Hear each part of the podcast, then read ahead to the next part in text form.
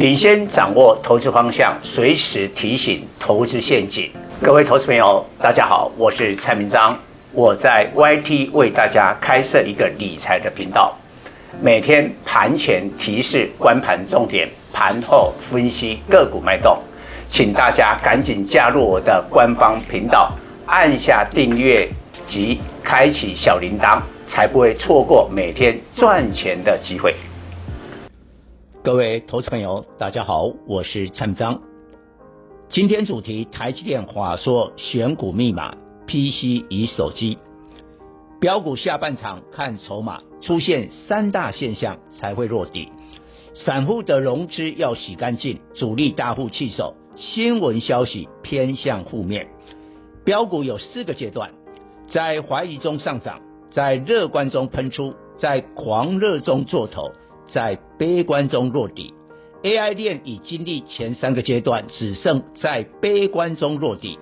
悲观就必然把 AI 链筹码彻底沉淀。近来纬创三二三一跌破半年线，立刻外资抢进，单日买超五万张，这不是筹码沉淀的好现象。过了两天，纬创成交量缩至八万张，大户抢短，小心被成交量套牢。散户的融资是筹码落后指标。去年底，纬创收盘二十九点四元，融资余额才七千张。今年七月下旬一百六十一点五元做头，八月上行跌回一百二十元，已跌了一段，但散户认为还有高点，加码买进，融资余额近十七万张，刷新纪录，显示散户融资是落后指标。股价已经出现最高融资才创高峰，表示大量融资增加的筹码都是高成本。后来融资减到十万张，但注意九月反弹过不了融资高峰相对的一百二十元，说明这档股票的扩张信用能量已耗尽，未来只有一条路可走，一跌止跌。纬创自高点股价接近腰斩。依据融资减肥程度必须大于股价跌幅，才会筹码沉淀。纬创融资余额要降至八万张以下，把今年增加的十六万张减回五成，这是最起码的条件。但近日外资买超给散户错觉，融资余额在十万张降不下去，增加筹码沉淀的难度。同样，广达二三八二今年融资呈大增七万张，减少一半，融资余额要降到四万张以下，现在仍有六万张，难怪近日补跌破底，测两百元关卡。台积电二三三零全球晶圆代工市占五十六趴，从台积电的技术平台可掌握各种产业景气动向。作为选股前瞻指引，Q3 各产品营收占比仍是高效能运算四十二趴最大，AI 产品放在高效能运算，其次智慧型手机三十九趴。在二零二零年疫情爆发，远距商机带动智慧型手机需求，智慧型手机的营收占比始终高居第一，并遥遥领先。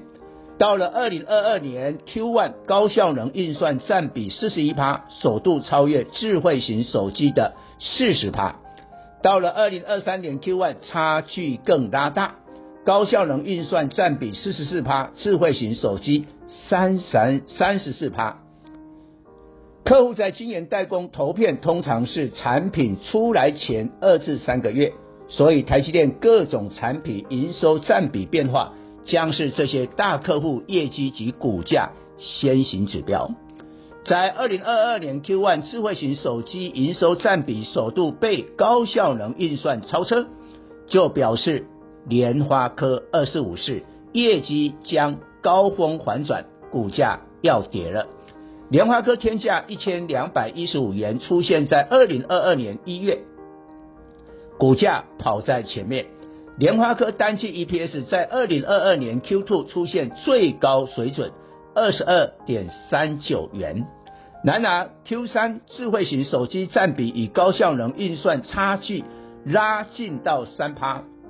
再看一个关键数字，Q 三高效能运算营收季增六趴，智慧型手机营收季增高达三十三趴，季增幅度居台积电各产品第一。原因是 iPhone 十五及灰屏手机推出新机的贡献。十月十九日，台积电法说总裁魏哲嘉讲到 AI 需求强劲，PC 及手机库存调整好转，出现半导体复苏的早期现象。用通俗的话来说，春江水暖鸭先知。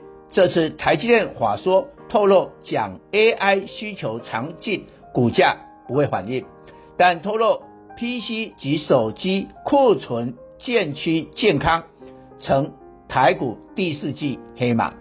什么股票会飙涨？产业景气脱离低谷，影响成长。市场原本不看好，多数人手上没股票，筹码干净，股价低位接。没有人认为 AI 需求不好，但多数人不相信 PC 手机景气会好。若二零二四年 PC 及手机补库存展开，台积电的智慧型手机营收占比将超过高效能运算。联发科是否站上一千元，并超车台积电集团 HPC 概念的创意三四四三？不是不可能。联发科上半年 EPS 二十点七元，创意十三点二元。这几年联发科 EPS。明显高于创意，股价也在创意之上，直到二零二二年 Q 货，创意价位开始超越联发科。就从台积电高效能运算占比超过智慧型手机，加上今年 AI 题材兴起，使创意 EPS 虽低于联发科，但享有较高本益比，股价与联发科黄金交叉。反过来说，若智慧型手机占比超过高效能运算，联发科的本益比上调，联发科价位就有机会超越创意了。台积电最主要客户是 IC 设计业，现阶段锁定手机、PC 关联性高的 IC 设计，趁多数人高度怀疑且筹码安定时候布局。这些 IC 设计除了莲花科外，还有升佳电子六七三二、矽创八零一六、翼龙二四五八、矽维六二三一、联雅三零一四、天域四九六一、普瑞 KY 四九六六、茂达六一三八等。如何判断景气复苏强劲？